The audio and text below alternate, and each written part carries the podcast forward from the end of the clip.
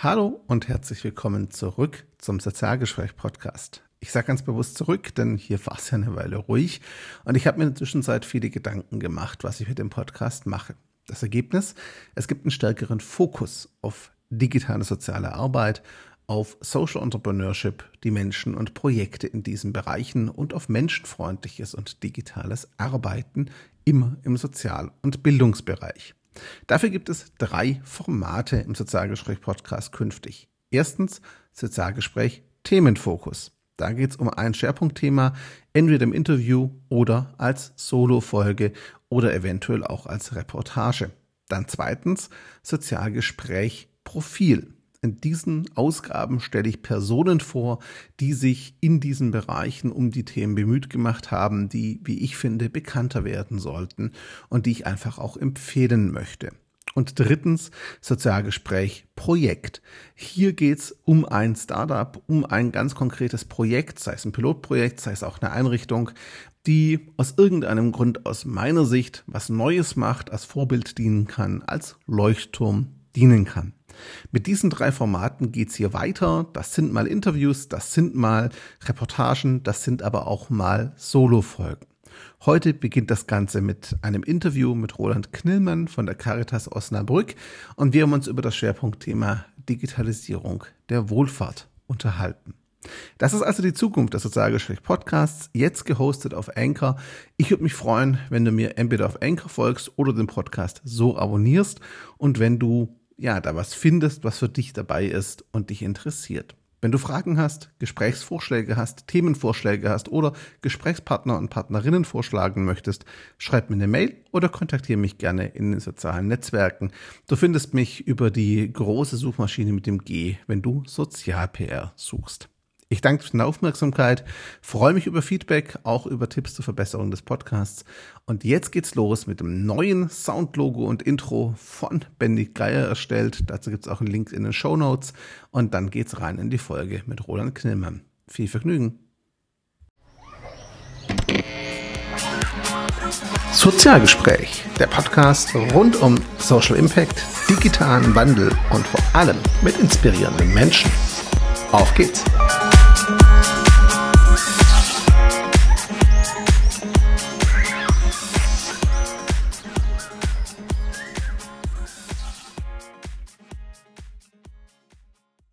Hallo und herzlich willkommen zu einem neuen Sozialgespräch-Podcast. Ihr hört vielleicht, ich sitze nicht bei mir zu Hause im Studio, ich bin unterwegs.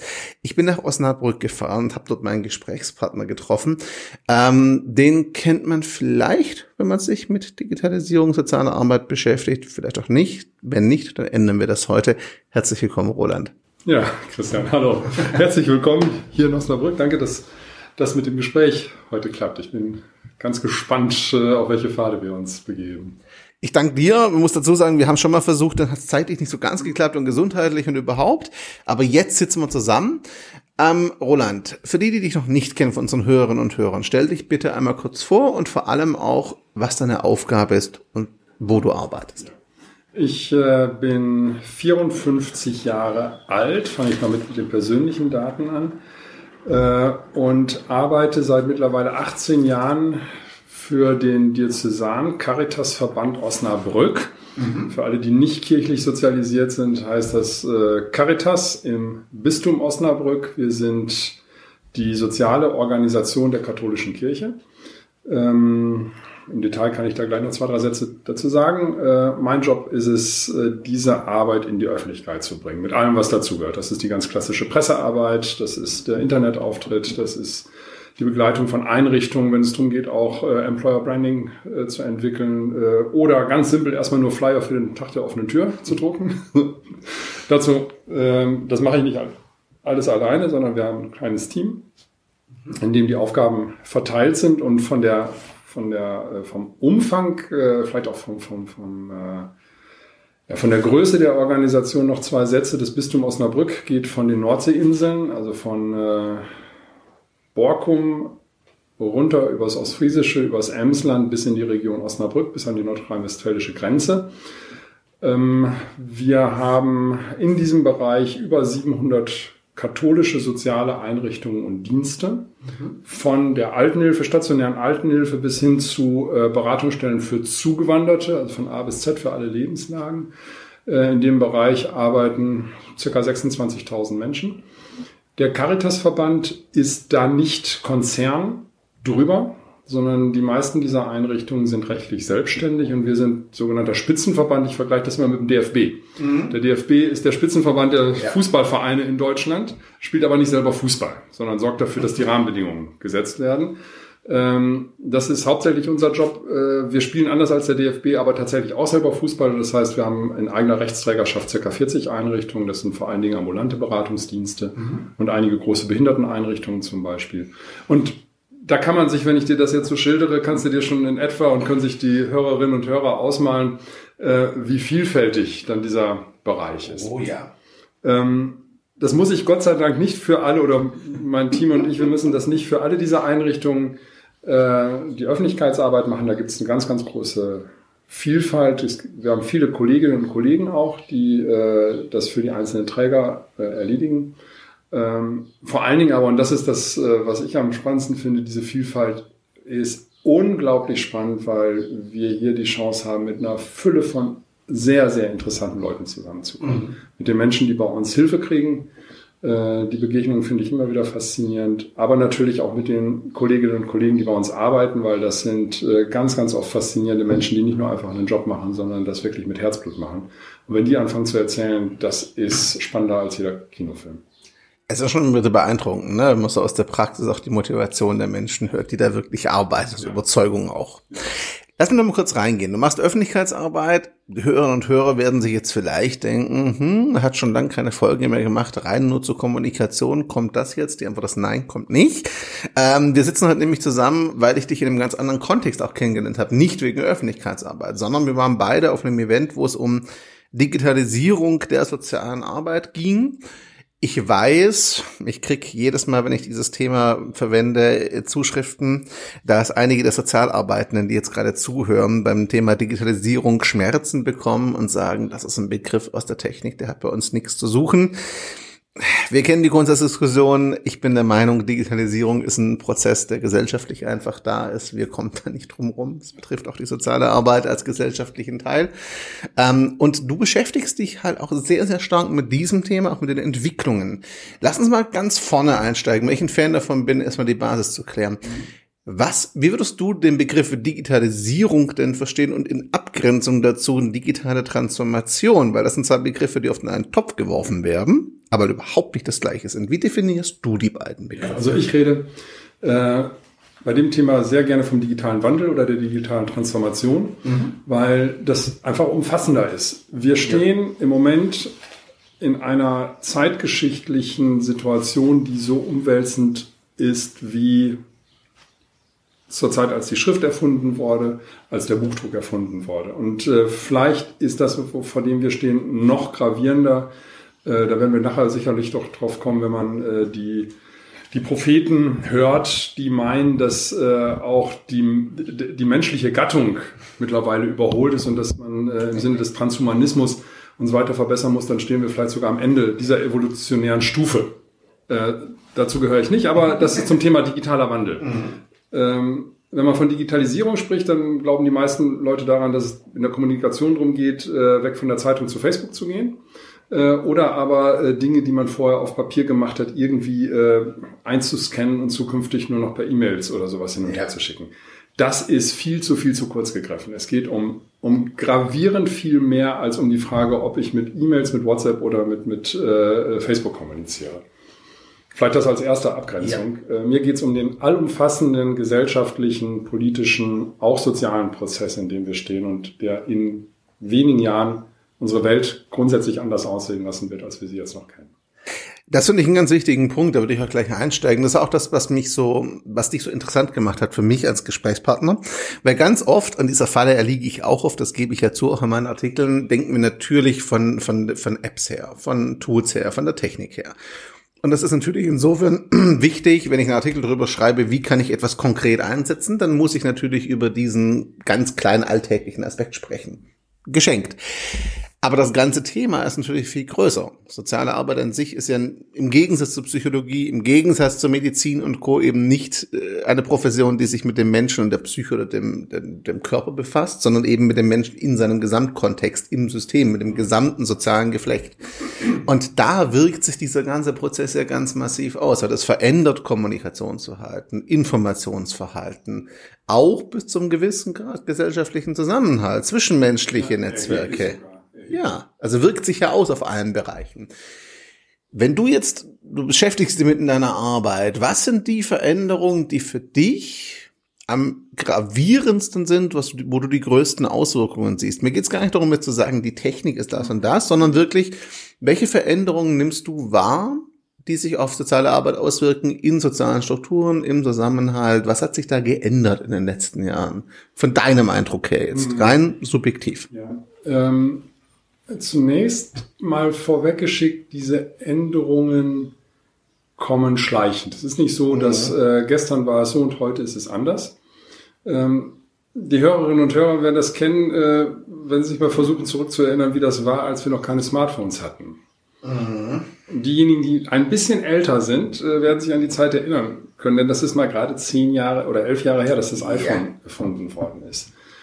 Das dominiert mittlerweile unseren Alltag so sehr, dass wir, ich kann mich nicht, äh, ich kann mir nicht vorstellen, wie das sein sollte, wenn ich mal ohne Handy, ohne mein iPhone äh, nicht nur arbeiten sollte, sondern überhaupt meinen Alltag gestalten sollte. Da würde mir was fehlen. Und wenn ich es irgendwo mal vergessen habe, dann habe ich einen Phantombrummen in der Hosentasche, mhm. weil ich denke, jetzt kommt hier schon wieder irgendein Signal, obwohl es da gar nicht ist. Ja. Ähm, das heißt, diese Ver das als erstes mal, die Veränderung kommt schleichend. Die ist nicht stufenweise. Ganz kurz da eingehakt noch als Beispiel, liebe Zuhörerinnen und Zuhörer. Schaut euch einfach mal Tatorte an, die in den 90er Jahren produziert worden sind. Die funktionieren heute nicht mehr, weil sie oft darauf basieren, dass man dem Komplizen nicht rechtzeitig Bescheid geben kann. Und alle sitzen davor und sagen, ja, ruf ihn doch an. Ja. Bis klar wird, Moment, Telefonzelle und ist nicht so mit Handy. Ne? Also allein daran merkt man ja schon, allein medial mal zurückgeschaut, auch in die Populärkultur, da hat sich unglaublich viel verändert. Wir sind ganz anders aufgestellt heute. Und ich bleib da mal dabei, was verändert sich in der sozialen Arbeit. Ja. Ein nicht unerheblicher Teil äh, der Arbeit der Kolleginnen und Kollegen, die mit in der Jugendsozialarbeit tätig sind, in der Schulsozialarbeit tätig sind, die mit Flüchtlingen oder Migranten arbeiten, die Gruppen organisieren, die arbeiten mit WhatsApp. Ja. Uh, datenschutzrechtlich. das ist hier das Buzzword jetzt gerade. Aber die organisieren ihre Kommunikation mit WhatsApp. Und wenn sie diese, diese App nicht hätten, diesen Kanal nicht hätten, dann hätten sie keinen Kontakt oder nur unter erheblich erschwerten Bedingungen Kontakt äh, zu ihren Klientinnen und Klienten. Mhm. Ganz simple Veränderung. Das hat aber mächtig viele Implikationen. Das ist nicht nur die, die Tatsache, dass ich meine Termine nicht mehr mit einem Zettel mache in meinem äh, äh Büro oder wegen meiner auch beim Streetwork, dass ich sage, wir treffen uns nächsten Dienstag hier wieder unter der Linde, sondern ich organisiere mich und meine Arbeit ganz anders. Ich setze die Leute auch ganz anders in Kontakt, weil da geht's dann ja um, um Gruppenchats und nicht nur um mhm. einfach um, um äh, ich mache den einen Termin mit dir und den anderen mit dir. Und das Ganze passiert rund um die Uhr das Ganze, da sind wir bei Implikationen in der Arbeitswelt. Mhm. Äh, das Ganze passiert mit einer hohen Transparenz. Da sind wir in der Art und Weise, wie gehen wir miteinander um. Das Ganze hat auch, das ist jetzt aber eher ein Verdacht, aber ich glaube, dass das, dass man das mitbedenken muss. Auswirkungen auf die Art und Weise, wie wir verlässlich oder nicht verlässlich miteinander umgehen. Ich habe lange als Sozialarbeiter selber gearbeitet, bevor ich in die äh, Öffentlichkeitsarbeit gegangen bin. Ich kenne das auch, dass Klienten äh, Vereinbarungen haben platzen lassen. Und je unstrukturierter die sind, desto häufiger passiert das.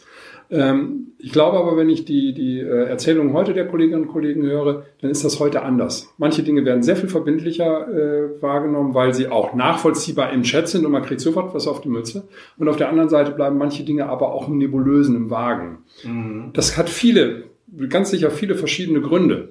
Und äh, ich bin weit davon entfernt zu sagen, weil wir digital sind, werden wir digital dement oder digital einsam. Das ist Unsinn alles. Ähm, aber die, ähm, die, unsere, ist jetzt eine Binsenweisheit, unsere Kommunikation, das heißt auch, dass, wie wir miteinander umgehen, verändert sich durchs Digitale. Das ist ein, eine, ein Aspekt von dem, mhm. was du fragst. Ja. Ein anderer, kommen wir vielleicht gleich auch noch drauf, äh, ist ein ganz groß, das ganz große Thema, wo wir zukünftig alle noch viel, viel miteinander zu tun haben werden, heißt Arbeit 4.0 und alles, was das bedeutet. Mhm. Und zwar äh, auch auf, als mit Auswirkung auf unser Sozialwesen. Ja. Äh, aber das ist bestimmt eine eigene Frage gleich. Genau, ne? ja. Ja, soweit erstmal vielleicht zur Frage, okay. wie, wie, wie äh, als, als ein Beispiel. Da kommen wir, wir kommen noch auf, sicher auf vieles mehr. Das Thema ist sehr, sehr breit, definitiv. Ähm, äh, auch nochmal wichtig, ich werde ganz oft dafür kritisiert, dass ich, wenn die Frage auf Cybermobbing und so kommt, sage, ja, natürlich hat das zugenommen, fast schon naturgemäß. Und dann werde ich immer kritisiert, für naturgemäß geht's noch. Dann sage ich, Moment, male hier nicht den Teufel an die Wand und verdamme das Internet. Wer mich kennt und verfolgt, weiß, ich lebe in dem Zeug und bin ein extrem großer Technikfreund und Optimist auch. Aber es ist völlig nachvollziehbar und logisch. Das Verhalten, das ohnehin schon da ist und Mobbing und Co. sind nicht neu. Es sind jetzt nur auf die Medien ausgewandert, dass die in diesen Medien natürlich zunehmen, wenn die Gesamtaktivität steigt. Wenn ein größerer Teil des Lebens und der Kommunikation dort mit stattfindet, ist es für mich völlig nachvollziehbar und überhaupt kein Untergangsszenario, dass auch so negative Verhaltensweisen natürlich stärker da reinwandern, wenn es mehr Teil des Lebens wird. So, wir kennen in der sozialen Arbeit das Lebenswelt- und Lebensfeldmodell. Wenn diese Medien in der Lebenswelt einfach da sind, ein natürlicher Bestandteil des Ganzen sind, nicht mehr wegzudenken, dann werden alle Verhaltensweisen dadurch auch amplifiziert und sichtbarer. Und was Neues ist ja die Geschwindigkeit von dem Ganzen. Und das ist aber ja. äh, nach meiner Wahrnehmung und nach meiner Einschätzung auch ein qualitativer Unterschied. Das ja. ist die Geschwindigkeit und die exponentiell größere Reichweite. Mhm. Wenn ich früher in der Klasse äh, jemanden gemobbt habe, schlimm genug, das hat für das Opfer immer gravierende Folgen. Aber da bezog sich auf den das soziale Nahfeld, die Klasse, vielleicht mhm. im Freundeskreis. Ich kann es heute mal eben mit einem Klick, ein ätzendes Foto und einen scheiß Kommentar, kann ich mal eben an 300, 400, 500 Leute bringen. Und das ist ein, äh, das ist ein qualitativer Unterschied. Und ja. das, was dann gepostet ist, steht dann da. Und das ist nicht weg. Genau. Ja. Äh, das heißt, da kann man über Jahre noch, äh, also erhebliche Last dran haben. Und zwar nicht mhm. nur über das, was man ne, früher hat man es, sag quasi seelisch eingebrannt. Heute steht es noch äh, äh, digital und das heißt manifest äh, häufig zur Verfügung. Und das sind qualitative Unterschiede, die auch den Druck auf Betroffene erheblich erhöhen können. Das definitiv. Auf, im, auf der anderen Seite des Spektrums wiederum bietet es natürlich auch für die soziale Arbeit, für Beratungsangebote, auch für Informationsangebote auch ganz andere Reichweiten, ganz andere Möglichkeiten. Ne?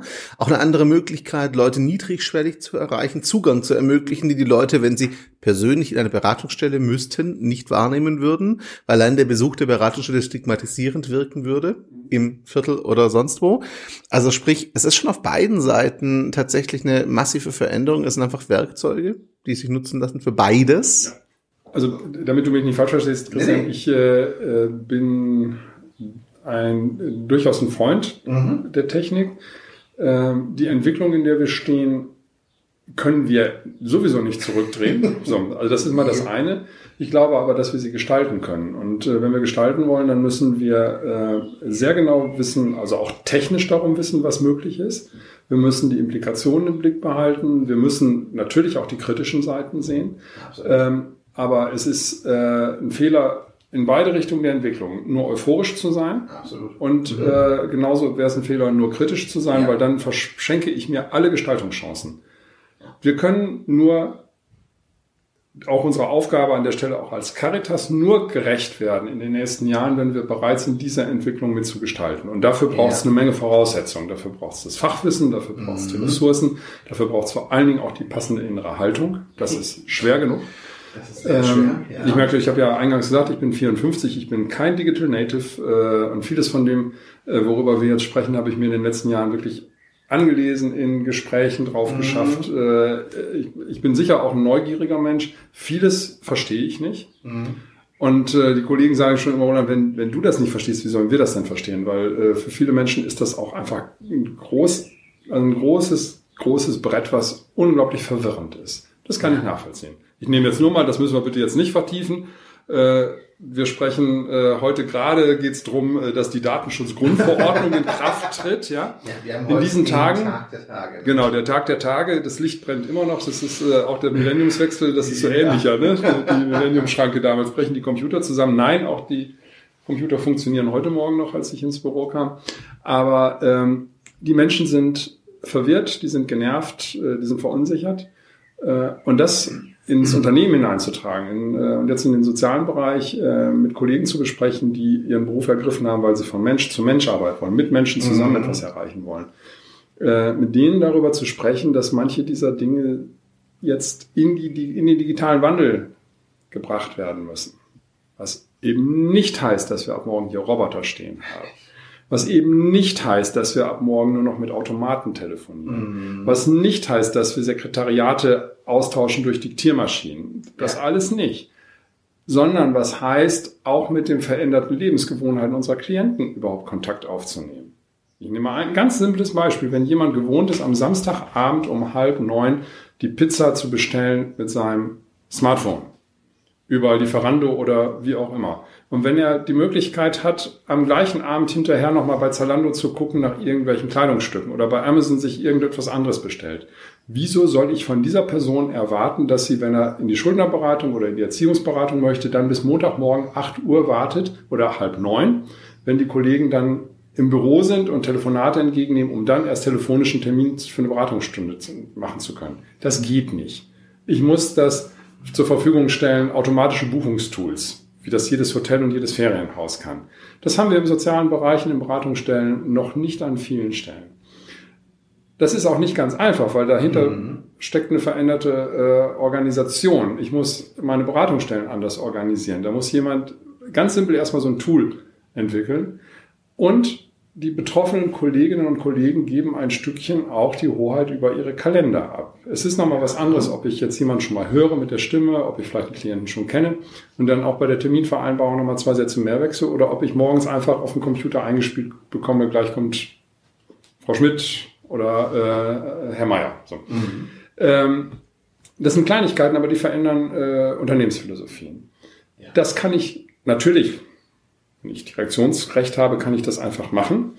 Aber ich würde einen großen Fehler machen, wenn ich das den Kollegen einfach vorsetze, weil ich brauche eine Akzeptanz. Nicht nur das, es verändert ja auch das fachliche Herangehen. Da wenn ich das Erstgespräch telefonisch führe, habe ich einen ganz anderen Draht, kann ganz anders abfragen, auch den, den Fall und Situation schon ganz anders erfassen natürlich, als wenn ich nur eine Terminvereinbarung habe, wo im Zweifel das Freitextfeld gar nicht ausgefüllt wird. Mhm.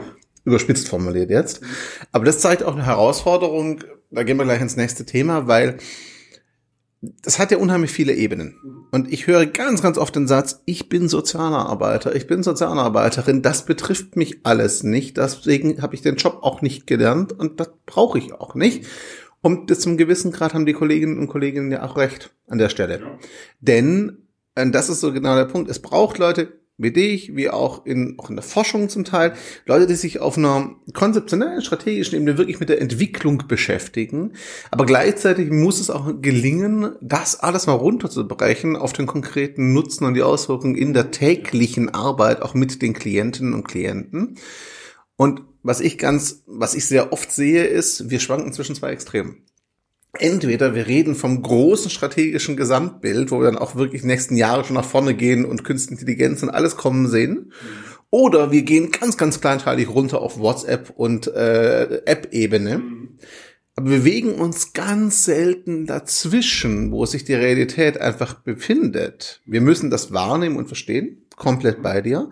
Aber das ist ja nur der erste Schritt, um dann praktisch zu übersetzen, wie wirkt sich das denn aus? Gehen wir noch mal kurz genau da rein. Du hast am Anfang auch gesagt, es hat auch viel mit Arbeit für Null, mit den sozialen Veränderungen zu tun, die dahinter hängen. Wie geht ihr damit um? Wie gehst du damit um? Wie leistet ihr diese Übersetzungsleistung? Ich nenne es jetzt einfach mal so, auch diese, vielleicht diese Filterleistung, weil es verändert sich ja so viel. Hier liegt eine ganze Stapel Bücher. Wir beide haben, glaube ich, eine Menge, was wir online lesen auch und wissen beide, ein guter Filter ist echt wichtig, weil bei der Menge kommst du ja nicht hinterher. Du kannst den ganzen Tag lesen und trotzdem hast du nicht alles mitbekommen. Wie geht ihr diese Funktion an? Wie arbeitet ihr da, um das zu erfassen? Zu verstehen und dann wirklich zu identifizieren, über was müssen wir jetzt sprechen? Da sind wir, äh, das, äh, ich habe die Frage erwartet und befürchtet. ähm, ich habe zu, zu diesen Dingen für mich eine, relativ klare persönliche Haltung und arbeite hier beim Diözesan Caritasverband Osnabrück in einer Organisation, die diese Fragen schon seit einiger Zeit, auch der Vorstand diese Fragen sehr klar erkannt hat. Und wir beginnen gerade diese Fragen zu konkretisieren. Mit kleinen Schritten, mit tastenden Schritten, mit langsamen Schritten. Wir finden uns gerade erst. Das ist, und äh, das ist manchmal eine Spannung, die äh, durchaus auch spürbar ist. Äh, wir haben einzelne Kollegen, die sehr, sehr ungeduldig sind. Ich bin manchmal auch ungeduldig in diesem mhm. Prozess. Und andere sind, müssen überhaupt erst sensibilisiert werden für diese Fragen. Und eine Organisation auf diesem Weg mitzunehmen, ist überhaupt nicht einfach. Äh, von daher kann ich dir konkret deine Fragen noch gar nicht beantworten, weil als Gesamtorganisation sind wir da noch gar nicht, dass mhm. wir diese Übersetzungsleistung, äh, also dass ich dir jetzt äh, einzelne Resultate nennen kann. Ich, mhm. wir, wir, haben viel an vielen Stellen Projekte. Das sind mhm. vor allen Dingen im Bereich der Altenpflege. Mhm. Das ist, glaube ich, generell, wenn wir in den sozialen Bereich gucken, ist die Altenpflege äh, da das Arbeitsfeld, was äh, den, auch den technischen Wandel, den die, äh, den die digitale Transformation bedeutet, am weitesten, neben der Krankenpflege, neben dem Krankenhauswesen. Mhm. Krankenhäuser sind da nochmal auf einem ganz eigenen Stern. Ja. Ähm, aber in der Altenpflege äh, sind wir da relativ weit fortgeschritten schon. In den anderen Bereichen der sozialen Arbeit beginnt im Moment überhaupt erst ein Bewusstsein zu wachsen. Und wenn man das dann noch auf eine große Organisation, auch eine relativ komplexe Organisation übertragen will, dann ist das ein, wird das ein zirkulärer Prozess. Wir haben viele Impulse aus einzelnen Einrichtungen. Wir haben äh, Pflegedienste und stationäre Einrichtungen, die auch Dinge ausprobieren, die Pilotprojekte mhm. machen. Das koppelt sich in die Organisation zurück. Das läuft dann, und das sind dann zirkuläre Prozesse, die angestoßen werden. Und da sind wir im Moment auch im Experimentieren. Mhm. Wir haben das ist vielleicht ein ganz anderes Beispiel. Wir haben vor zwei Jahren hier, äh, das ist in meinem Team entstanden, äh, die Anpacker-App entwickelt. Das ist eine, eine App, die äh, im Grunde ja die freiwilliges und bürgerschaftliches Engagement unterstützen will.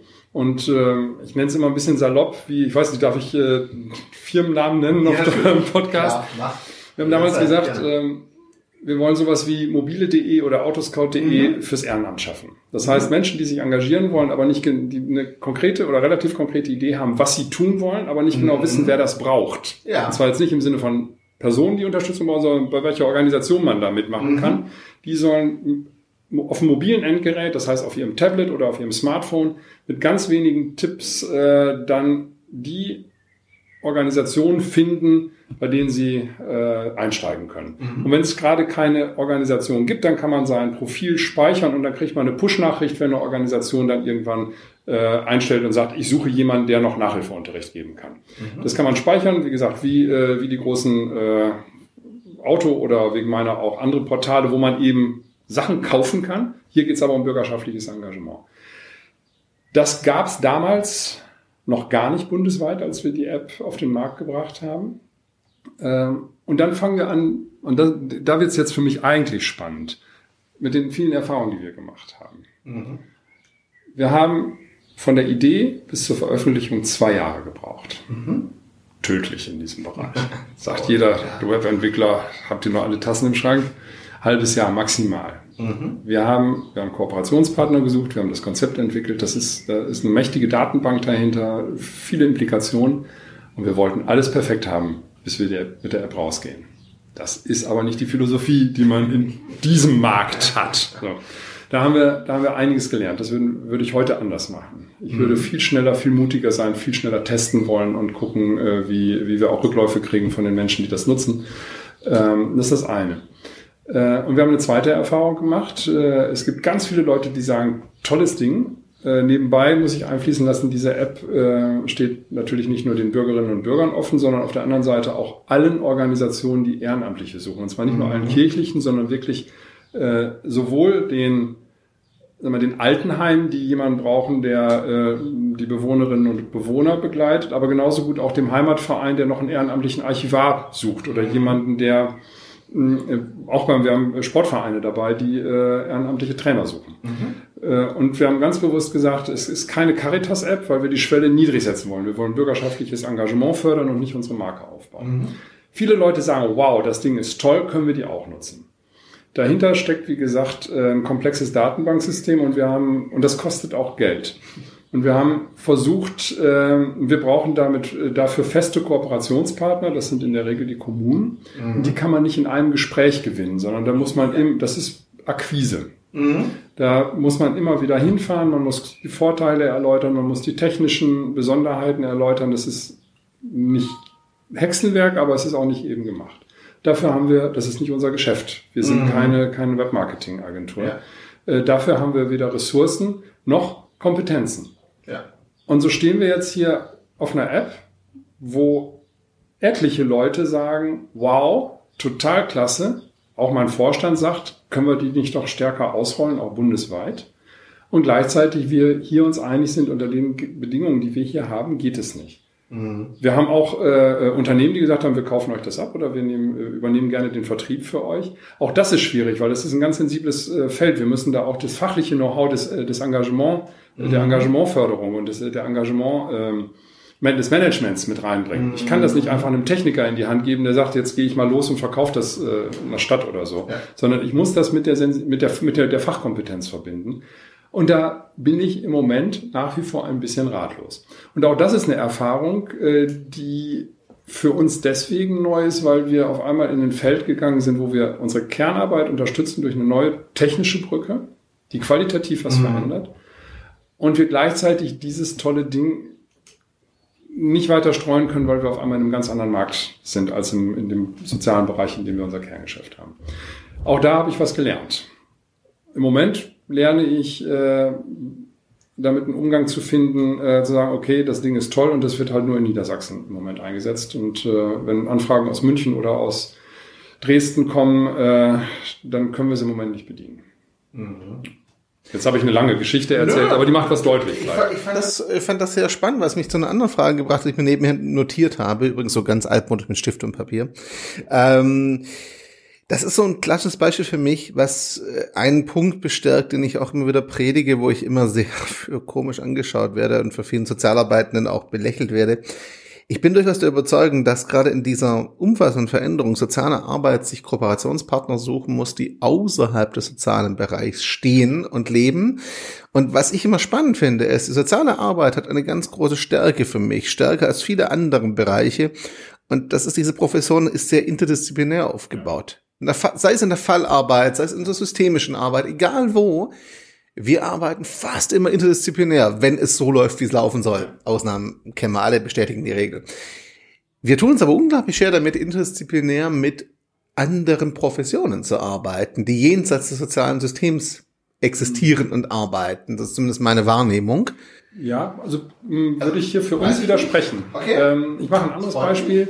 Pilotprojekt, das wir in der ambulanten Pflege vor mhm. zwei Jahren auf den Weg gebracht haben. Ähm, wir haben wenn äh, jemand pflegebedürftig wird und einen Pflegedienst bestellt, dann gibt es einen unglaublichen Papierkrieg in Richtung Pflegekassen, häufig in Richtung der Hausärzte. Wenn er aus dem Krankenhaus kommt, äh, dann die Überleitung vom Krankenhaus in die häusliche Pflege.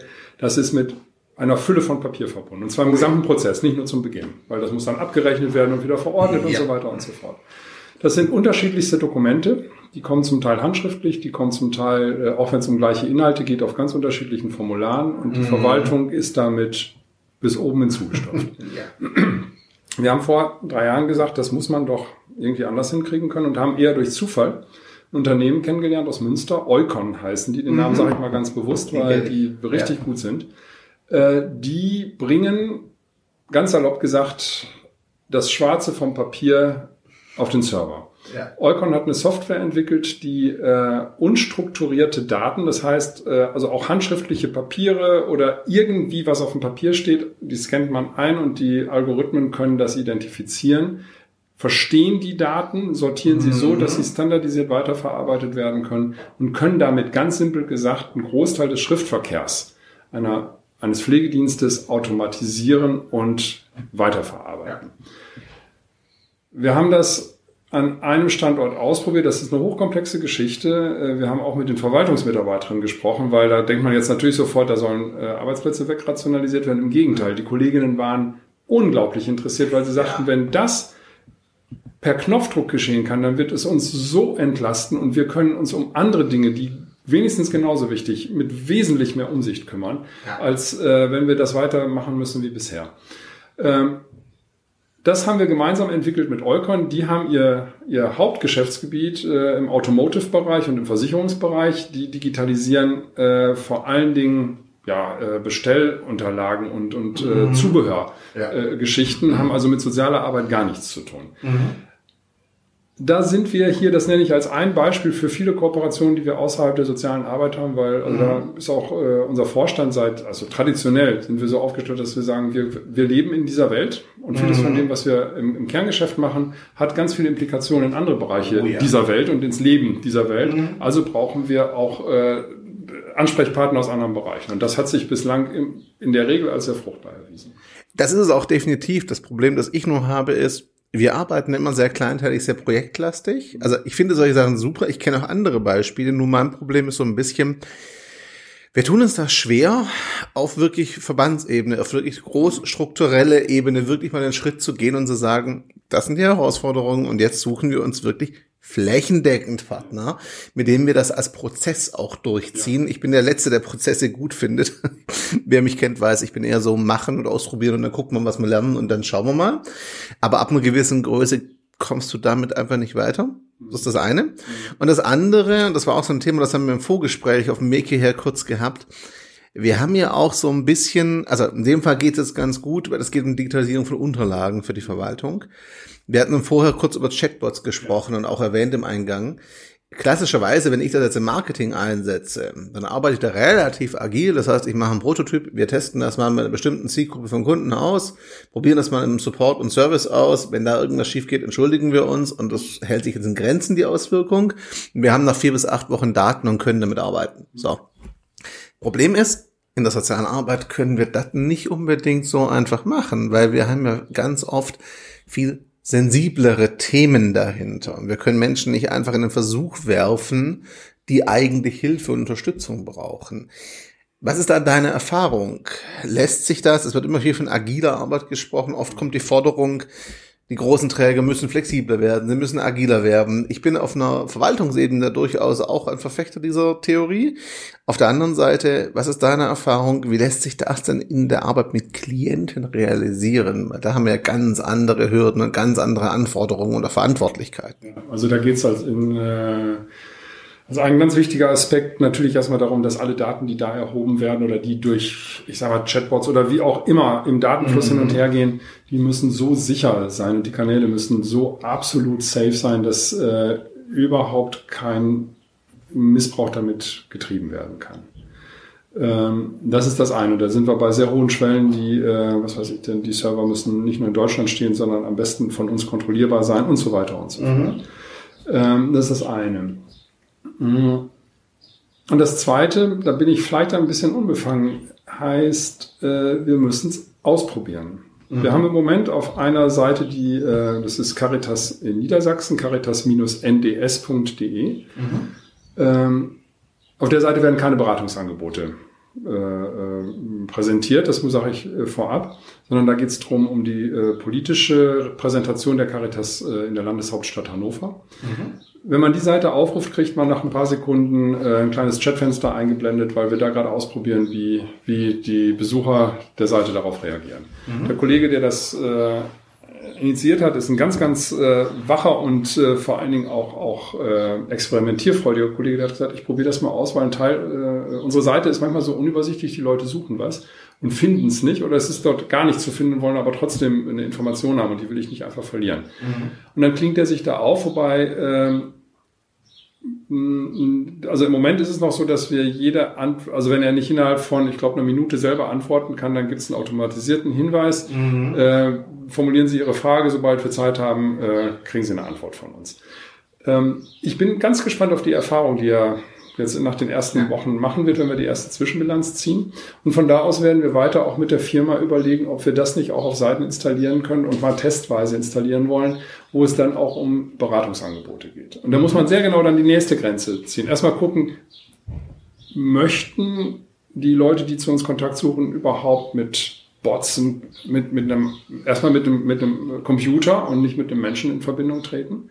Ich glaube, ich bin da skeptisch. Mhm. Wer sich an die Caritas wendet, ja. möchte mit Menschen zu tun haben und das ist ein ganz hohes Gut. Und wir werden es trotzdem dieses Angebot machen, um, um zu gucken, ob das, äh, ob das vielleicht doch eine Hilfe sein kann, zumindest eine Einstiegshilfe. Dann müssen wir gucken, äh, bis wohin kann denn sowas automatisiert überhaupt laufen äh, oder auch äh, anonym laufen. Ich glaube nicht, dass es gut ist, wenn bereits in so ein kleines Chatfenster jemand seine gesamte Problemlage reintippt. Mhm wenn er noch gar nicht weiß, wen hat er denn da auf der anderen Seite sitzen. Da, ja. da, dazu müssen wir intern sehr präzise Regeln beschreiben. Und dann sind wir raus aus dem Agilen, weil das muss präzise genau. beschrieben sein. Ja. Das kann man nicht einfach mal testen und morgen machen wir die Test, äh, den Testaufbau anders und dann mhm. gucken wir mal, sondern das muss ganz, ganz sorgfältig durchdacht sein. Weil Christian, ich sage es jetzt mal zugespitzt. Äh, in unserem Bereich würden wir bei diesen Dingen immer dann mit Menschen testen. Und das genau, verbietet genau, das ist der Punkt. Ja. Also wir machen nicht eben eine Umstellung der Verwaltungssoftware, machen mal dann A-B-Test, ob äh, die, die Speicher, äh, der Speicheralgorithmus X oder Y der bessere ja. ist und wir die Dokumente besser finden, sondern wir fangen dann an, mit Menschen zu auszuprobieren. Und das tun wir nicht. Das ist aber auch der Punkt, was uns einerseits hemmt in der sozialen Arbeit, natürlich bremst es aus, andererseits finde ich es aber extrem wichtig, uns das auch immer wieder klar zu machen, gerade wenn wir auch, also ich komm, bin ja auch im Online-Marketing so ein bisschen zu Hause, ne? Und da ist Tracking auch trotz DSGVO natürlich ein ganz großes Thema und wir durchleuchten den Kunden bis zum letzten, weil es hilft natürlich bei der Werbung, ganz klar. Aber es ist natürlich auch so der Punkt, die soziale Arbeit hat ja auch andere Wertegrundlagen und andere ethische Ansprüche, so einen großen Teil, als vieles, was technisch umgesetzt wird, sage ich mal im Marketing oder auch Kundensupport oder ähnliches. Das mag eine Bremse sein, aber es ist ja gleichzeitig auch ein Alleinstellungsmerkmal und eine Stärke, dass, wenn wir das konsequent durchziehen, die Menschen auf der anderen Seite sich darauf verlassen können, wenn ein Angebot kommt, dann hat das schon eine Menge ähm, Fundament dahinter zumindest, dass wir darüber nachgedacht haben, das zu schützen, auch die Menschen ernst zu nehmen. Jetzt haben wir heute, ich will die DSGVO um Gottes Willen nicht vertiefen, mir hängt es wahrscheinlich genauso wie dir zum Hals raus. Ich bin froh, wenn es heute endlich in äh, ja, genau, Effekt tritt. Das, das, sagen wir jetzt aus Organisationssicht. Ganz als genau. Verbraucher muss ich sagen, völlig ein korrekt. unglaublich mächtiges Instrument in die Hand bekommen. Ich als Bürger, du als Bürger, yep. unsere Zuhörerinnen und Hörer. Wenn wir yep dieses Gesetz ist leider so kompliziert, dass man es nicht immer sagt, was man ja, leider. in die Hand kriegt. Ne? Mhm. Aber das Ding ist ein Hebel. Wir stehen seit heute wesentlich besser da als noch gestern. Obwohl wenn, also wenn die Umsetzung so läuft, wie sie sein soll, ja, da bin ich ja sehr gespannt drauf, wie das wirklich Realität wird. Aber genau das ist der Punkt, auf den ich raus wollte. Die SGVO geht mir auf die Nerven, vor allem auch deshalb, weil da viel Panik gemacht wurde, die ich für unnötig halte einfach. Aber das führt uns natürlich zum Thema irgendwo Datenschutz, nach Datensensitivität bis zu einem gewissen Grad. Ähm, wir haben da in der Regel andere Anforderungen als der kommerzielle Anbieter. Da geht es oft mehr um Datensicherheit und Schutz vor Spionage. Das ist natürlich bei uns nicht ganz unwichtig, aber es geht wirklich mehr um Respekt auch für den Einzelnen und seine Hoheit über die Daten. Nehmen wir es mal so. Ähm, da kollidieren wir aber mit einem anderen Bereich, lange Überleitung, ähm, der viel mit auch den Kompetenzen, vielleicht auch fehlenden Kompetenzen bei uns zu tun hat. Denn was ich spannend finde, ist, einerseits sind Sozialarbeitende aus meiner Sicht die prädestinierte Profession dafür, mit ihren Klienten auch wirklich das Thema Medienkompetenz, die bewusste, verantwortungsvolle Nutzung dieser ganzen Angebote zu mitzugehen, sie zu empowern, das sagen wir ja zu schön. Das muss ja nicht beraten oder stützend sein, aber ihnen die Tools in die Hand zu geben, um selbst diese auch Medienlandschaft, auch diese Angebote zu navigieren und zwar verantwortungsvoll. Andererseits fehlt uns da in der sozialen Arbeit ganz oft noch selbst das grundlegende Verständnis und die Kompetenz dafür, um genau das zu tun. Ja. Und das hat ganz viel mit Haltung zu tun. Mhm wie du am Anfang auch erwähnt hast, ne? Leute mitnehmen, wir brauchen die Offenheit auch dafür. Da würde mich jetzt deine Erfahrung, deine Meinung interessieren. Wie kann sowas gelingen? Es braucht nicht die Patentlösung, ich glaube, die kann es nie geben, aber wie kann es gelingen? Was ist deine Erfahrung und was findest du am wichtigsten, wenn es darum geht, das zu vermitteln und auch Offenheit dafür zu schaffen, dass wir uns damit befassen? Weil klar ist, wir müssen aufpassen, dass es nicht auf Kosten der Fachlichkeit der sozialen Arbeit geht. Die geht aber sehr oft unter also ich bin ja auch Kommunikator und ich fahre genauso in die gleiche Falle, mich gerade auf die Kommunikation zu versteifen und zu vergessen, dass der Fachlichkeit dahinter hängt. Aber gleichzeitig braucht es diesen Part ja auch. Wie kann das gelingen? Ich glaube, die, dass die Fachlichkeit mm, uns Nein, andersrum. Ich kann die, Fach, die Fachlichkeit der Kollegen, das heißt die Kolleginnen und Kollegen, wie hole ich es ab? Ich überlege jetzt gerade nochmal, was der Kern der Frage war, in mhm. welche Richtung äh, äh, ich mich sortieren muss. Ähm, wenn wir Ich mache, ich, ich setze ganz anders an. Äh, mhm. Auch das wieder an einem ganz simplen Beispiel. Wir haben eine Menge mit Facebook zu tun in ganz unterschiedlichen Gründen, also auch dienstlich mit Facebook. Wir haben ja. eine eigene Facebook-Präsenz. Mhm. Äh, die Caritas hat äh, als anderes Beispiel im September letzten Jahres vor der Bundestagswahl in den sozialen Medien eine ganz, ganz tolle Kampagne gemacht, Ich wähle Menschlichkeit. Ja. Äh, wo viele, auch viele Caritas-Mitarbeitende mitdiskutiert haben, mitkommentiert haben. Und ein, äh, und ein dritter Bereich ist, dass wir im, äh, die Caritas in Niedersachsen in den vergangenen zwei Jahren äh, ihre Mitarbeitenden sensibilisiert hat für äh, rechte Hetze mhm. und äh, für Fremdenfeindlichkeit und dann natürlich auch über das, was im Netz passiert ist, informiert Klar. hat. Und viele Kolleginnen und Kollegen haben gesagt, ja, ihr redet immer von Facebook, das ist ja auch ganz schrecklich, äh, aber ich, ich bin da nicht und mhm. ich weiß eigentlich gar nicht, was da genau passiert. Und dann haben wir ja. angefangen einzuladen und haben hier ganz, das ist völlig trivial, was ich jetzt sage, wir haben Schulungen äh, angeboten für Facebook. Und wichtig. genau. Und äh, haben vor allen Dingen auch gesagt, dass wir äh, einfach mal den, auch den älteren Kolleginnen und Kollegen, die das nur von ihren Kindern oder Enkeln kennen, äh, dass wir die mal für drei Stunden, dass wir den Testaccounts einrichten und dass die einfach mal unter Anleitung ein bisschen sich bei Facebook tummeln. Mhm. Das war extrem spannend. Äh, wir haben dann äh, gleich einen zweiten Kurs hinterhergeschoben und werden das jetzt auch noch zukünftig weiter ausrollen, weil das ist überhaupt so die, überhaupt eine erste Berührungs, äh, yep. eine erste Berührung zu schaffen. Mhm. Von denen, mit denen ich hinterher eine Woche oder später äh, gesprochen habe, waren die wenigsten, die jetzt einen eigenen Facebook-Account tatsächlich aufgebaut haben. Aber die haben gesagt, ich habe was gelernt. Ja. Und äh, ich bin bestätigt oder ich habe nochmal Fragen gekriegt oder ich habe meine Skepsis doch nochmal verändert. Ähm, ich kann auf jeden Fall jetzt ein bisschen besser nachvollziehen, wovon ihr sprecht, wenn ihr davon sprecht. Ähm, und so simpel dieses Beispiel ist, ich glaube, da, da ist ein Hebel dran. Äh, wir müssen ganz simpel weiterbilden. Wir müssen mhm. informieren und Weiterbildungsangebote schaffen. Das passiert noch zu wenig. Ja. Ich persönlich weiß auch noch zu wenig von den Kolleginnen und Kollegen, was sie eigentlich brauchen. Denn das ist was mhm. anderes, ob ich jetzt hier in der Geschäftsstelle des Caritas-Verbandes mit den Fachreferenten über Facebook spreche oder ob ich mit einer Sozialarbeiterin spreche, die in der Beratungsarbeit steht oder mit einer Altenpflegerin, die äh, vielleicht auch mit einem, äh, ich sage jetzt mal, mit einem Tablet äh, und der Foto- oder Videofunktion ihres Tablets äh, auch Wunden dokumentiert. Mhm. Die muss nochmal ganz anders herangeführt werden ja. an, an äh, diese Tools. Ähm, das heißt zu Deutsch, die Frage, was ist eure, wie genau können wir eure Arbeit unterstützen mhm. mit zu, zusätzlichen technischen Möglichkeiten oder mit anderen Kommunikationskanälen? Äh, was müsst ihr kennenlernen, was, worauf müsst ihr sauber geschult werden und dann immer die Frage mitlaufen lassen, was passiert ja eigentlich gerade noch anderes als jetzt nur eine veränderte technische Herangehensweise. Ja. Wir sind jetzt gerade ja wieder auf der technischen Ebene Ganz eigentlich. Genau. Mhm. Und da passiert ja äh, dann auch in der Struktur was, in der Begegnung nicht nur mit den Klienten, mhm. sondern auch miteinander. Es verändern sich Team, äh, äh die Art der mhm. Weise, wie sich Teams organisieren. Da könnte ich jetzt noch mehrere Beispiele geben, das wird aber jetzt im mhm. Moment zu weit führen.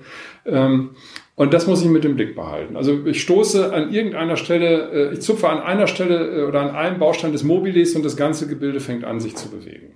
Ja. Wichtig ist, den Punkt zu finden, wo ich so gut zupfen kann, dass es mir nicht von der Decke kommt. Das definitiv. Und was ich noch ergänzen wollen würde, wir gerade auch wieder beim Technischen waren, was ich ganz oft merke, ich werde auch für sowas gebucht zum Teil. Und was ich ganz oft merke, ist, es geht immer um die Netzwerke. Was ich sehr selten habe, was zum Glück mehr wird, ist, wirklich die Frage auch, wie ordnen wir das didaktisch ein? Mhm. Und welche Auswirkungen hat das denn auch wirklich fachlich für uns? Also beispielsweise systemische Beratung. Wie verändern diese Sachen, über die wir jetzt gerade rein operativ sprechen, nenne ich es jetzt mal, mhm. Wie verändern die denn auch unsere systemische Herangehensweise? Wie verändern die auch die Systeme, ja. mit denen wir arbeiten, überhaupt die Dynamik auch ja. da drin? Ne?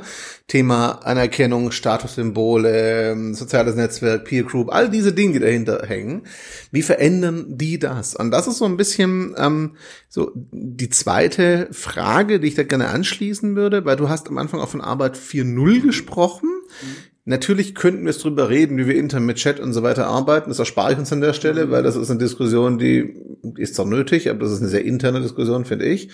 Was ich spannender finde, ist, Arbeit 4.0 ist so ein, oder auch New Work genannt zum Teil, ja, ne, das sind zwar verschiedene Sachen, sie werden auf den gleichen Topf geworfen, ist so ein klassisches Thema für mich, wo deutlich wird, wie das soziale Auswirkungen hat. Welche, ja. welche siehst du denn da? Also vielleicht kurz zur Einordnung, Arbeit 4.0, New Work und Co., ne, wir beschreiben, ein Arbeiten, das recht digital ist, das sehr flexibel ist, auch das viel Freiheit bietet für den Einzelnen, das auch sehr hohen Digitalisierungsgrad hat technisch. Und es wird sehr gerne gelobt als das gelobte Land in Anführungszeichen weil jetzt alle frei von zu Hause aus, wo immer sie wollen, arbeiten können.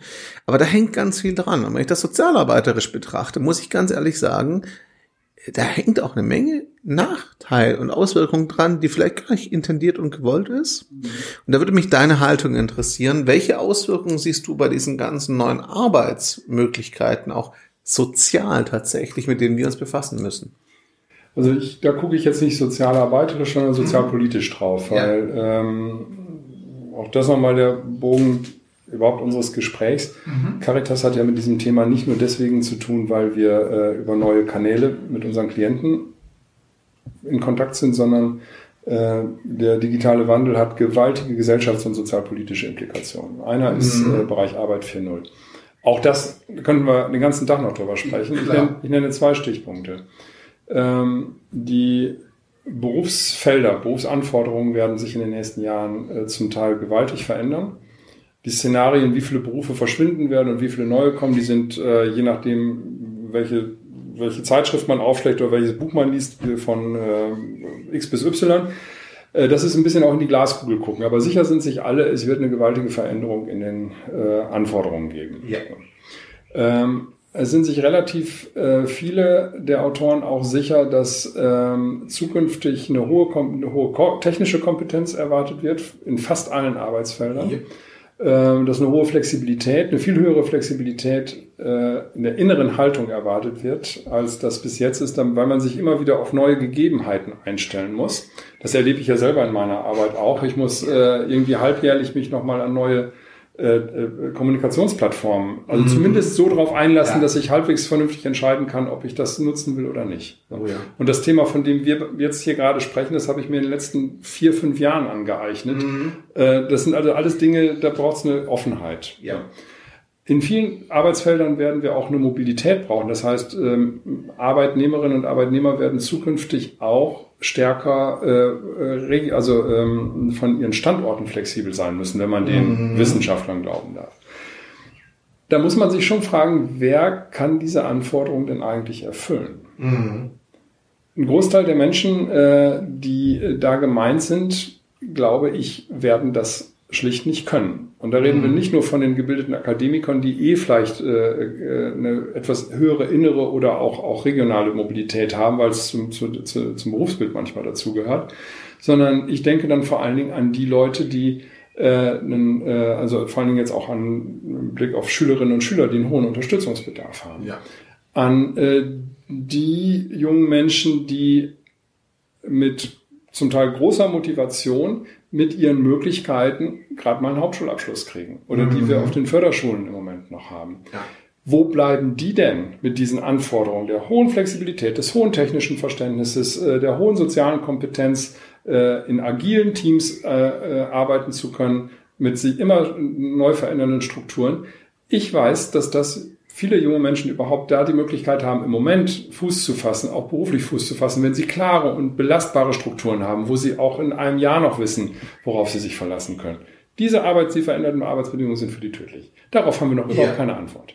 Mhm. Ähm, und das, da wird es auch keine einfache Antwort geben. Aber als Caritas muss es uns ein Anliegen sein und in unserer Gesellschaft muss es ein Anliegen sein, die Gruppe der Verlierer dieser Entwicklung so klein zu halten, wie es eben geht, und die mhm. nicht dann mit einem äh, äh, dem Segen des äh, bedingungslosen Grundeinkommens stillzustellen. Das ist ein Betäubungsmittel. Also ich bin sehr, sehr skeptisch, was diese ist. Das wäre eine mhm. weitere Diskussion. Ja, Aber damit schlage ich, ja. damit schlage ich den nächsten Boot. Wer, ja. ähm, wie wird denn zukünftig unser äh, Sozialsystem finanziert werden, mhm. wenn wesentlich mehr mittelfristig automatisiert wird?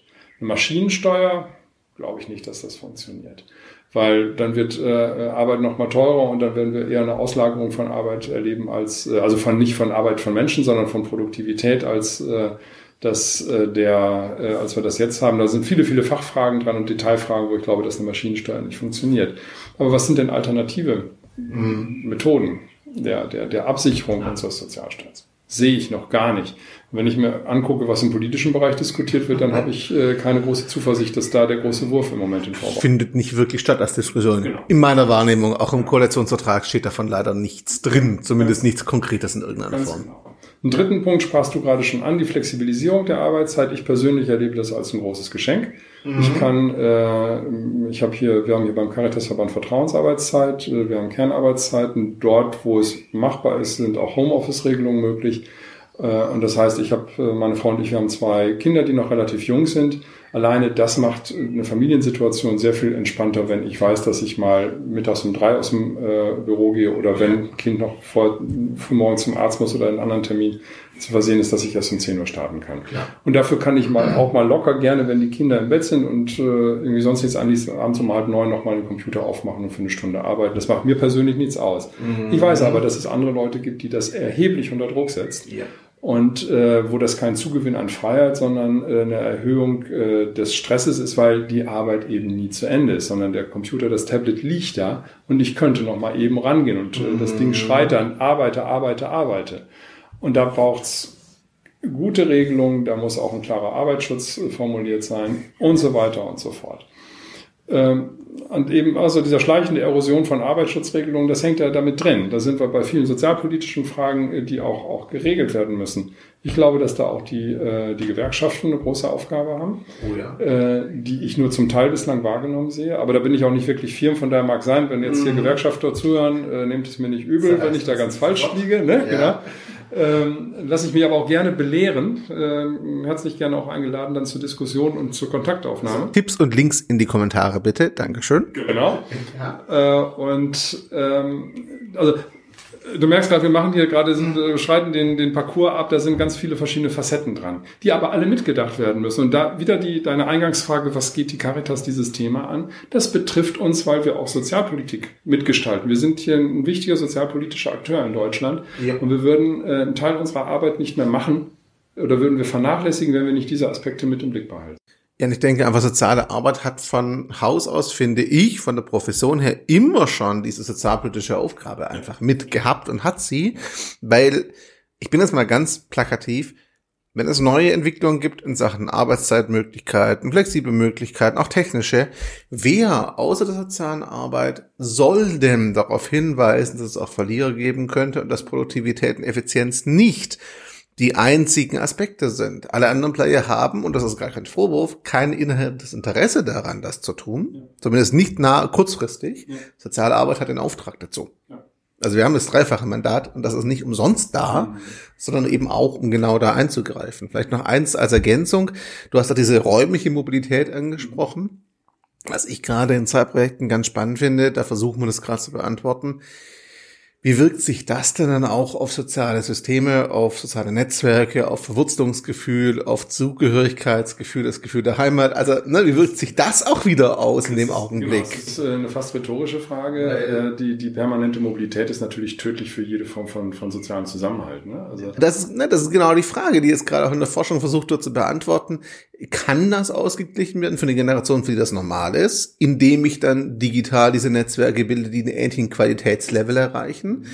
Ich kann das nicht beantworten, weil ich überhaupt nicht weiß, wie, wie das aussehen könnte. Aber das sind Entwicklungen, die wir einfach sehen und die sich verschieben. Ja, und ähm, also da einen kleinen ähm, Exkurs. Ich habe äh, vor ein paar Wochen äh, das wirklich brillante Buch von äh, Herfried Münkler und seiner Frau äh, gelesen, Die Neuen Deutschen. Das mhm. haben die vor drei Jahren veröffentlicht ja. äh, oder vor zwei Jahren, als äh, die vielen Flüchtlinge nach Deutschland gekommen sind. Und äh, die beiden Münklers gehen da auch auf äh, ja, sagen wir, Philosophien von, von Migrationsbewegungen, von Flexibilität oder stationärem Leben ein. Und die, die, die haben da einen kleinen Exkurs gemacht zur Frage, was denn äh, auch so ein, äh, ein Lob der Mobilität und des Nomadentums, mhm. des no modernen Nomadentums eigentlich, äh, ja. wie, wie das zu bewerten ist. In den 70ern war das wohl eine soziologische Richtung. Das ist damals mhm. an mir vorbeigegangen, bin ich auch ganz froh drum, weil ich glaube, das ist nur sehr schwierig. Der Lob des Nomadentums, der wird für, nur für eine sehr kleine Schicht auch, glaube ich, zukünftig wirklich ein Lob sein. Das sind die Leute, die auf, weil, weil sie es auch von ihrer Natur her gut können, weil sie Spaß dran haben zu reisen, weil sie neugierig sind, mhm. weil sie in die Welt gehen. Aber Christian, mal ehrlich, wenn ich in meinen Freunden, gut, ich suche mir natürlich die Freunde, die mir ähnlich sind, aber wenn ich in meinen Freundeskreis und Bekanntenkreis gucke, da ist keiner, der wirklich große Lust hätte, jährlich neu, äh, sich ganz neu an neuen Städten mit neuen Freunden zu, mhm. zu äh, einzurichten. Wenn ich schaue, ich bin 1993 nach Osnabrück gekommen, wie lange ich gebraucht habe, um hier einen neuen Bekanntenkreis und dann einen Freundeskreis mhm. aufzubauen. Das ja. macht man nicht in einem halben Jahr. Und das braucht Zeit. Das braucht Zeit. Und, und das sage ich, ich halte mich nicht für einen schüchternen Menschen. Es gibt Menschen, die tun sich dann noch mit sowas echt schwer. Mhm. Die vereinsamen. Und da hilft dann, glaube ich, auch äh, ein, ein digitaler Brückenschlag mhm. mit, mit Skype. Genau, und mit, mit Chats und so weiter, dass man dann seine Netzwerke international oder überregional halten kann, mhm. so würde ich es mal sagen. Ich glaube, das hilft nur bedingt. Weil ich brauche auch einfach jemanden, so wie wir beiden, wir mhm. machen das Interview nicht online, Ganz du in deinem Büro und ich in meinem, sondern genau, wir sitzen uns hier bewusst. gegenüber. Ja. Und das ist ein Unterschied. Das ist ein qualitativer Unterschied. Also gut, klar kann man jetzt sagen, technisch wird es irgendeinen Punkt geben, wo die Qualität von der Sinneswahrnehmung her nicht mehr so gegeben ist. Das kann ich mir sogar vorstellen. So, aber der Punkt ist halt auch, den Exkurs erweiternd, heute ist die moderne Bewegung das digitale Nomadentum, so. Das kann ich nachvollziehen. Ich verstehe auch die Faszination. So ist es nicht. Also ich bin auch jemand, der bis zum gewissen Grad eine Affinität dafür hat. Nur was ich dann wieder, das ist Sozialarbeiter in mir, der sofort wieder sich Fragen stellt, weil natürlich viele von diesen digitalen Nomaden einige, ich will es nicht verallgemeinern, dann natürlich auch gucken, in welchem Staat leben sie, um möglichst keine Steuern zu zahlen. Nicht Teil eines Solidarsystems zu sein, das aber natürlich gleichzeitig dann massiv geschwächt wird, wenn immer weniger Leute sich daran beteiligen. Weil das haben wir natürlich als auch ein Teil des sozialen Gefüges. Das System lebt halt davon, dass Menschen sich auch einbringen. Und wenn ich mich dem entziehen kann, weil ich international in Hongkong oder offshore irgendwo meine Unternehmensgründung habe, dann kann ich vielleicht die Vorteile nutzen, aber halt nicht einzahlen. Nur das geht halt nur, wenn eine sehr kleine Gruppe das macht, wenn das Standard wird. Also ich glaube eh, dass die heutigen Systeme nicht funktionieren werden, aber dann ist es definitiv das Ende der Systeme, so wie wir sie heute fahren und kennen. Ähm, das haben wir auf einem, im analogen Bereich aber auch schon seit etlichen Jahren äh, als eine, eine, sehr schwierige Beobachtung, nämlich die Arbeitsmigration, die wir zum Beispiel innerhalb der EU haben. Die Werkvertragsarbeiter, ja. mhm. äh, die auch die, die äh, Schwarzarbeit auch im sozialen Bereich, im Bereich der Pflege, ne, die, mhm. die, die, äh, die äh, häufig ja auch illegal oder halblegal äh, entwickelten privaten Pflegeverhältnisse, die auch an den Sozialsystemen vorbeigehen. Die Menschen, die das tun, machen das aus wirtschaftlicher Notwendigkeit, aus wirtschaftlicher Not. Die Rumänen, die Polen und Polinnen, die in Deutschland arbeiten, äh, die in den Schlachthöfen oder in den großen, äh, also unter oh, zum Teil sklavenähnlichen Bedingungen arbeiten müssen. Das sind die, das sind ja schon die Arbeitsnomaden, die wir ganz, ganz, also in großer ja. Zahl auch um uns herum haben.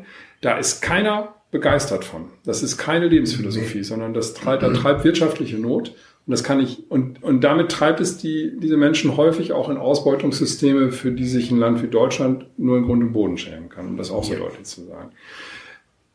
Für die, die dann von, dann bei, bei der Gruppe, an die du jetzt gerade gedacht hast, auch die dann irgendwann nach Hongkong oder sonst wohin, wo sie keine oder nur noch sehr wenig Steuern zahlen, dann auswandern, Mag sein, dass es die geben wird. Ähm, ich glaube, das wird in der Tat eine sehr kleine Gruppe sein, weil da muss man ja auch mal die Idee haben, äh, also muss, ich brauche ja auch die Fähigkeiten und Skills, weil das ja. Gegenargument heißt ja immer, naja, die digitalen Möglichkeiten bieten genau diesen heutigen Arbeitssklaven, in Anführungszeichen, ja die Möglichkeit, sich anders zu beschäftigen. Nur wenn wir realistisch draufschauen, dazu muss ich auch Voraussetzungen haben, die nicht da sind, die auch nicht ja. geschaffen werden. Die Frage sind für mich da eher und näherliegend äh, die Uber-Fahrer und äh, die, äh, die Logistiklieferanten, die jetzt noch im analogen Bereich unterwegs sind, die mit ihren mhm. Autos durch die Gegend fahren, mit den, mit den äh, Transportern und uns die Kartons von Amazon und Zalando bringen äh, oder eben äh, sich bei Uber als Taxifahrer verdingen, die immer analog unterwegs sind, aber digital gesteuert sind. Mhm. Das ist eine Gruppe, der, der, wo wir auch nochmal sehr genau hingucken müssen, weil auch da, also Uber-Fahrer stehen Standby. Die sind, die haben nicht ihre festen Arbeitszeiten, sondern die sind abrufbar. Stehen dann noch weiterhin auch nicht ein unerheblich schwieriges System unter einem unglaublich hohen Bewertungsdruck. Ja. Ähm, ne, also wo ja mm, das, das Bewertungssystem, was es da gibt, äh, nebenbei ja auch in beide Richtungen auch Kunden werden bewertet. Also, das, ja. also die dürfen zumindest genau. zurückschlagen. genau das, ja. Ne? Äh, also eine ganz eigene Facette auch des digitalen ja. Wandels. Mhm. Wie wir uns, wie wir miteinander umgehen, äh, anstellen. Und auch wieder was, wo wir keinerlei Schutzgesetzgebung in irgendeiner Form haben, das jenseits jeglicher Gesetzgebung in Deutschland aktuell heute genau. ist, zumindest was Arbeitsrecht betrifft an der Stelle für die Zielgruppe.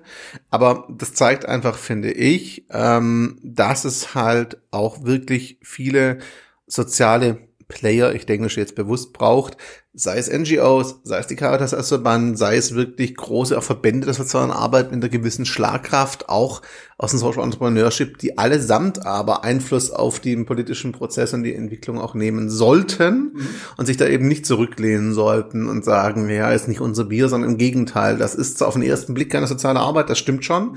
Und vieles ist auch auf den ersten Blick nicht sozialpolitisch, aber die Auswirkung davon ist halt massiv sozialpolitisch nachher. Ja.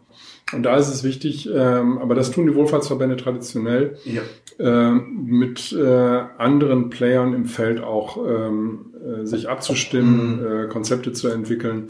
Das passiert hauptsächlich natürlich auf der Bundes- und Landesebene. Das ist weniger das, was jetzt die einzelnen Kolleginnen und Kollegen, äh, die als Sozialarbeiter, Sozialpädagogen und so weiter unterwegs sind, äh, das tun, sondern das ist Spitzenverbandsaufgabe. Definitiv. Und da haben wir sicher gerade in den politischen Feldern auch äh, etabliert gute Kontakte. Und das ist auch gut, dass wir da gewachsene Netzwerke haben, die wir nutzen können, weil sonst wird der Zugang, also ich mache auch so ein bisschen Lobbyarbeit und ähm, weiß, wie groß die Lobbyverbände und die Lobbyorganisationen der anderen Seiten zum Teil sind im wirtschaftlichen Bereich. Da ähm, ist schon eine Menge Power dahinter, sage ich jetzt mal, für die Interessenvertretung. Ganz freundlich formuliert. Blick auf die Uhr sagt, wir sind schon mal über eine Stunde, liebe Zuhörerinnen und Zuhörer. Das hier wird definitiv Teil zwei sein, den ihr hört. Wir teilen das. Aber ich fand es trotzdem sehr spannend. Zum Abschluss habe ich eine Frage, die ich eigentlich, es sind zwei Fragen. Die letzte stelle ich immer. Die vorletzte hatte ich dir auch im Vorfeld schon so angekündigt. Heute gibt's dankenswerterweise immer noch genug junge Menschen, die in soziale Arbeit wollen, in sozialen Bereich wollen. Ich habe auch die Hoffnung, dass es mehr werden und dass wir das ein bisschen attraktiver kriegen. Wenn die jetzt hier eventuell zuhören, wenn die eventuell privat schon ein bisschen digital affin sind und verstehen, dass das nicht komplett entkoppelt ist von ihrer Arbeit, sagen wir es so. Was wäre dein Wunsch, deine Hoffnung, deine vielleicht auch Erwartung an junge Leute oder deine Botschaft auch, die in soziale Arbeit wollen? Was wäre dein Wunsch an sie, was sie mitbringen sollten, was du sie ermuntern würdest zu tun? Muss es nicht digital affin sein, sondern generell? Neugierde. Mhm. Natürlich. Ähm, den Mut, Fragen zu stellen. Das gilt aber, glaube ich, für jeden Beruf oder zumindest mhm. für jeden, der mit Menschen zu tun hat. Äh, nicht nur die Menschen zu fragen, denen sie begegnen als Klienten, sondern äh, wenn sie zu uns zur Caritas kommen, stellt Fragen äh, bei den Abläufen, auf die ihr trefft, bei dem, was ihr in der Organisation seht. Fragt, warum ist das so, wenn es euch nicht plausibel vorkommt.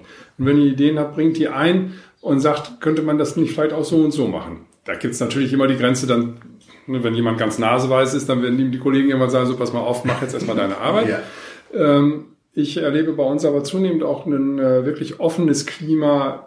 Also hier ganz konkret in, in, dem Haus, in dem ich arbeite, werden neue Mitarbeitende, egal ob die jetzt schon etwas älter sind oder Berufsanfänger sind, nach kurzer Zeit und immer wieder gefragt, was nimmst du wahr? Was würdest du anders machen? Äh, oder was kennst du aus deinem bisherigen Berufserfahrung, äh, was wir hier vielleicht nicht gut machen, wo du uns Tipps geben könntest? Solange wie jemand nicht betriebsblind ist, ist der für uns ganz, ganz wichtig als Impulsgeber, mhm. später auch, aber dann ist man noch unverstellt.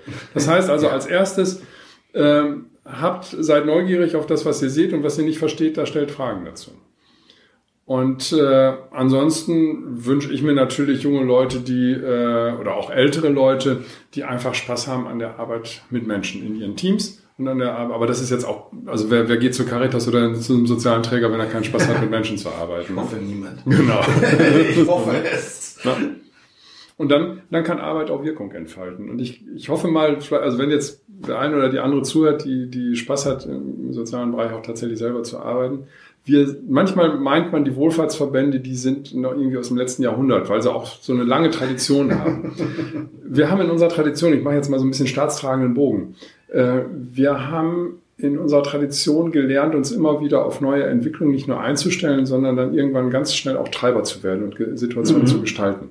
Das sage ich vielen Kollegen, die im Moment vor, dem, vor, vor, dieser Dynamik stehen, in der wir jetzt sind und sagen, um Gottes Willen, wie sollen wir, wie sollen wir denn da rauskommen? Ich sage, Leute, wir, wir können das weil wir haben das immer geschafft und wir haben immer irgendwann dann, äh, haben wir auch nicht nur reaktiv sind wir hinterhergelaufen, sondern wir haben selber Pfosten gesetzt.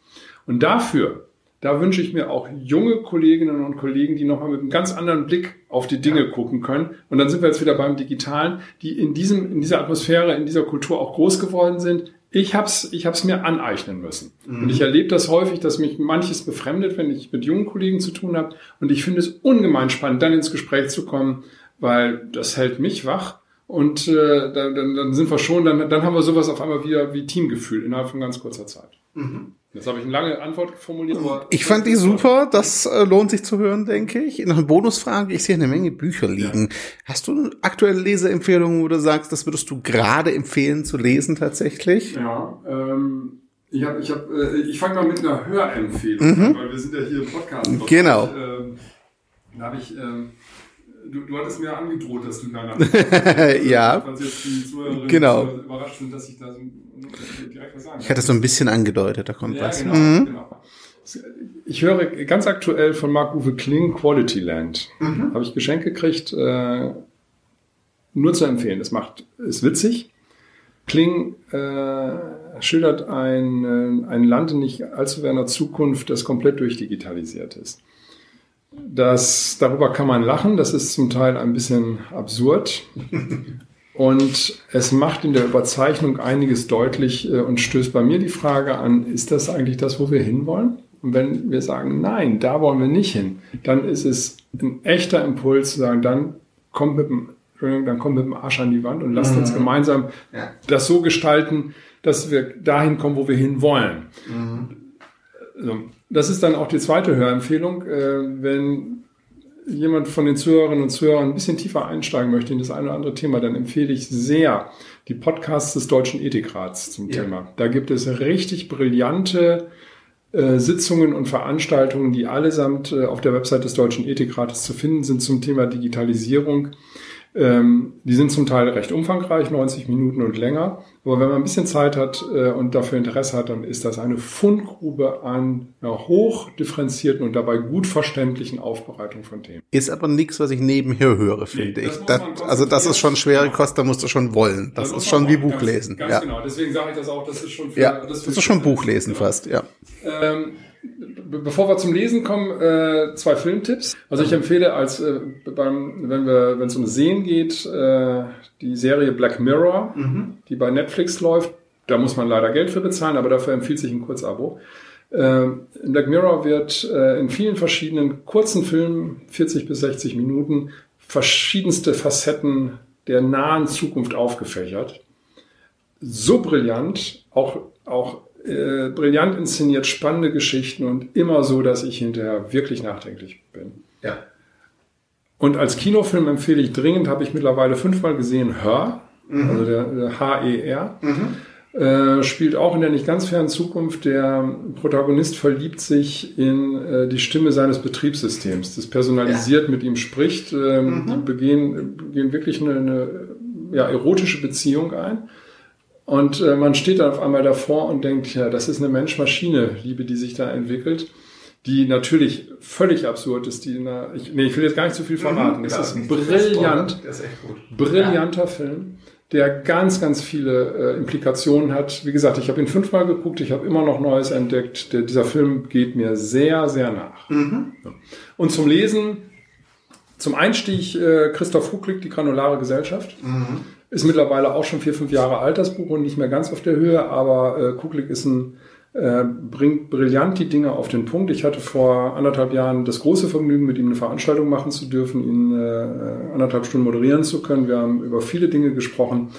Ähm, und eines, was mich dann sehr fasziniert hat, war, dass er deutlich machte, es geht weder um Verteuflung noch um Euphorie, das macht er in seinem Buch ganz toll deutlich. Mhm. Er äh, beschreibt Chancen und Risiken in, einer, in äh, auch ganz überraschenden Perspektiven. Ähm, bei den Chancen und bei den Möglichkeiten noch zwei weitere Tipps. Ähm, ich vergesse immer den Namen des einen Autors, deswegen muss ich gucken. Das ist der Viktor Meyer Schönberger mhm. und Kenneth Couquier. Die haben ein Buch geschrieben, das heißt einfach Big Data. Ja. Äh, wenn man sich ein bisschen einlesen will, was Big Data meint, dann hat man da eine hervorragende Grundlage, um einzusteigen.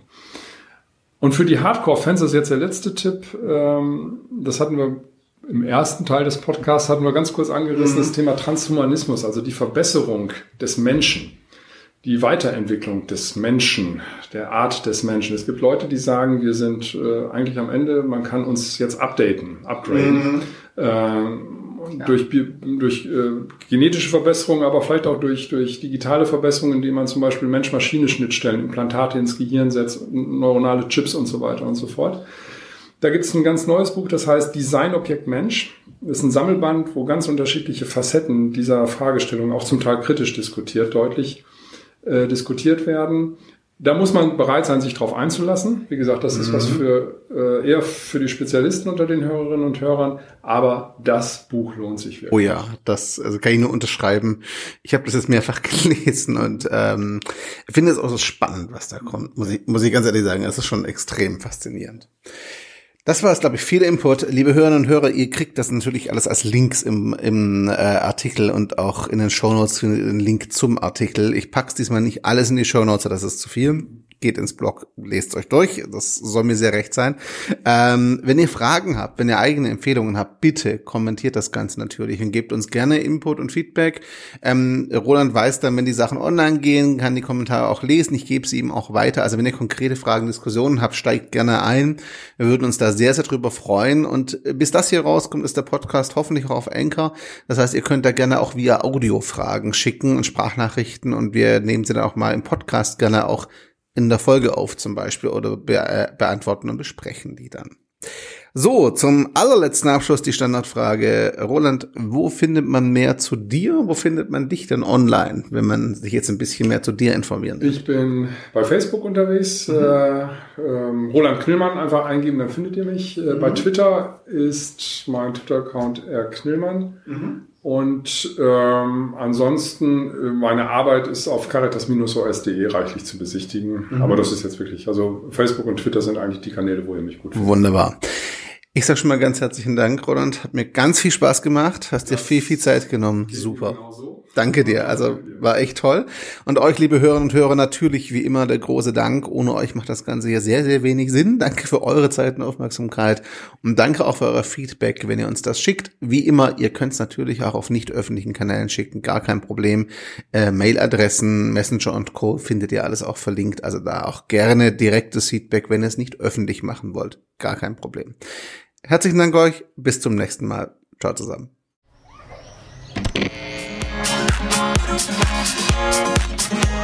We'll be right back.